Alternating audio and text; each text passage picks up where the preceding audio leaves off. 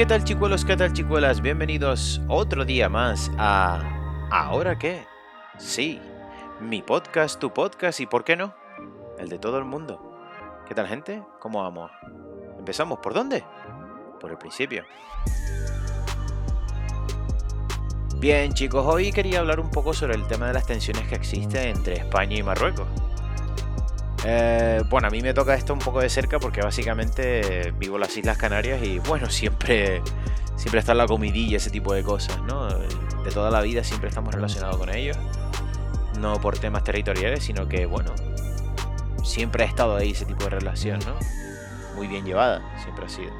Pero en estos momentos tenemos algún tipo de tensiones entre, bueno, entre estos, eh, estos dos países. Eh, bueno, estaba un poco de moda por el tema de, de la pasividad de lo que es la policía marroquí en dejar pasar las fronteras a, todos aquellos inmigrantes subsaharianos y también inmigrantes marroquíes. pues si no recuerdo mal, creo que es a Melilla.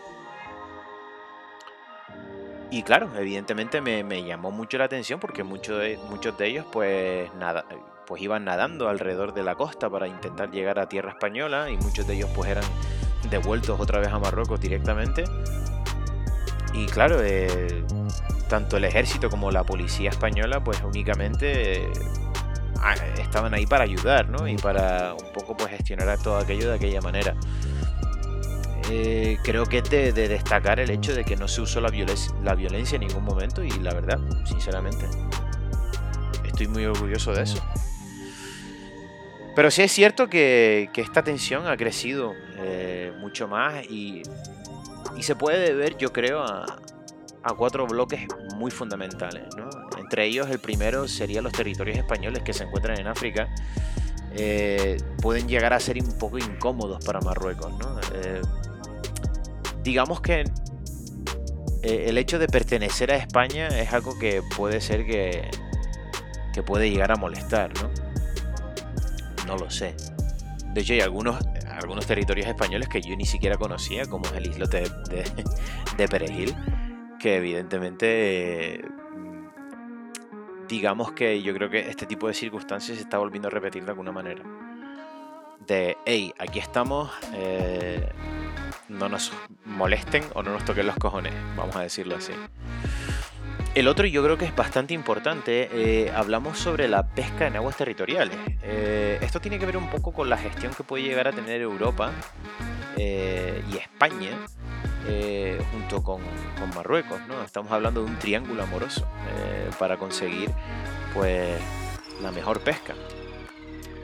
Pero claro, evidentemente, si unimos a todo esto el hecho de decir que uno de los una zona pesquera bastante, no solo famosa, sino muy importante, se encuentra en el ámbito subsahariano, eh, añadimos un poquito más de, pimienta a, ese triángulo amoroso. ¿no?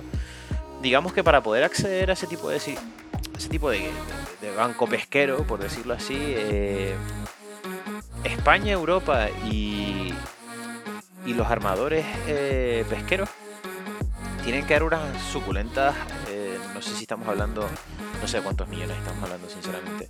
Pero tienen que pagarle a, Marruecos un dinero para darles a entender de, hey, eh, vamos a usar el agua, es como, vamos a usar este tipo de territorios pesqueros, eh, no, nos ¿sabes? no nos molestemos los unos a los otros, vamos a ir en paz, ¿no? Y un poco con, con todo ese tipo de ayuda, pues parece que se solventa todo. No lo sabemos.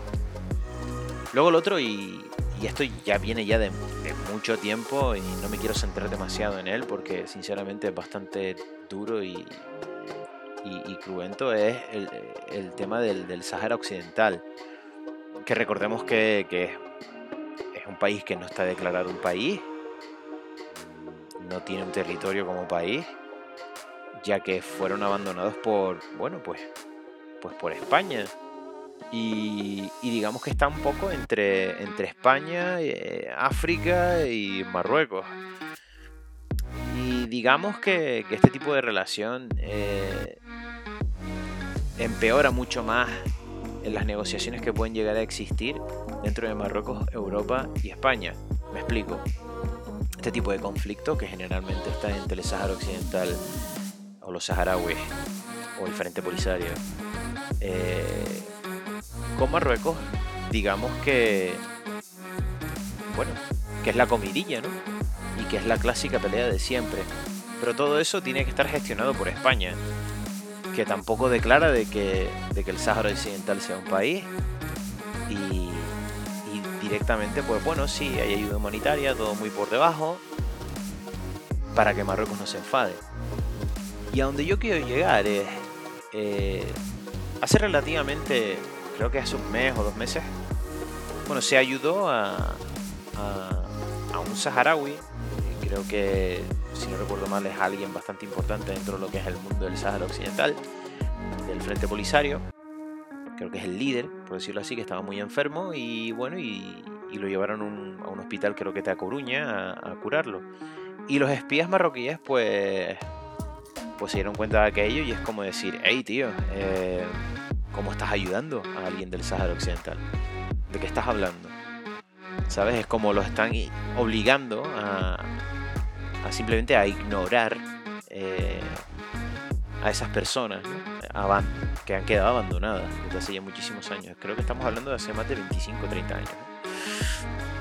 Todo esto no estoy seguro, pero básicamente es un poco así. Y claro, eh, yo creo que con todo esto lo que ha hecho Marruecos es un poco abrir la mano al, tema de la inmigración ilegal. No solamente por el hecho de coger y decir a los policías marroquíes de tú deja que ellos pasen la frontera, que no hay ningún problema. Sino también a, los episodios que ocurrieron anteriormente en, aguas canarias, eh, llegando pues muchísimos cayucos a las costas canarias e intentando obligar un poco a, al gobierno español y al gobierno europeo un poco a solventar este tipo de situación, que era bastante incómoda y, bastante dura, ya que, ya que en esos cayucos muchas personas pudieron perder la vida. Eh, pudieron no, perdieron la vida. Entonces, claro, eh, en algún momento eh, alguien tiene que coger y decir, ¿por qué está pasando esto? Pero evidentemente muchos lo saben, otros no lo dicen, y otros como yo realmente simplemente lo achacaban a es inmigración ilegal, no hay más, ¿no? Ah, pero dándole vueltas a la cabeza algo me llegaba, ¿no? Y algo. y, claro, ¿no será que este tipo de presiones eh, que está ofreciendo el, el gobierno marroquí se debe un poco también al hecho de decir, ¿te acuerdas en esa en esa pesca en aguas territoriales, pues ahora quiero más dinero. Y no quiero más dinero solamente por el hecho de, que te voy a dejar las aguas internacionales y te voy a dejar un poco que pesques un poquito más. No. Yo creo sinceramente que es un poco haciendo presión eh, para en su propio beneficio y como eh, el gobierno español en el que estamos ahora eh, es un gobierno que quizás eh, quiere evitar el conflicto a, toda costa y intenta pues actuar de la manera más cívica posible, pues evidentemente no, no, va más allá y simplemente eh, seguimos con, paños calientes, ¿no? Y utilizando la mano izquierda lo más que podemos, nunca mejor dicho. Pero hay algo que, no debemos olvidar y es que eh, Marruecos tiene como aliados a Francia y a Estados Unidos. No podemos olvidar de que, bueno, de que ya Trump en su momento pues ya comentó eh, la soberanía del pueblo marroquí frente al Frente Polisario y, todo ese tipo de cosas, ¿no?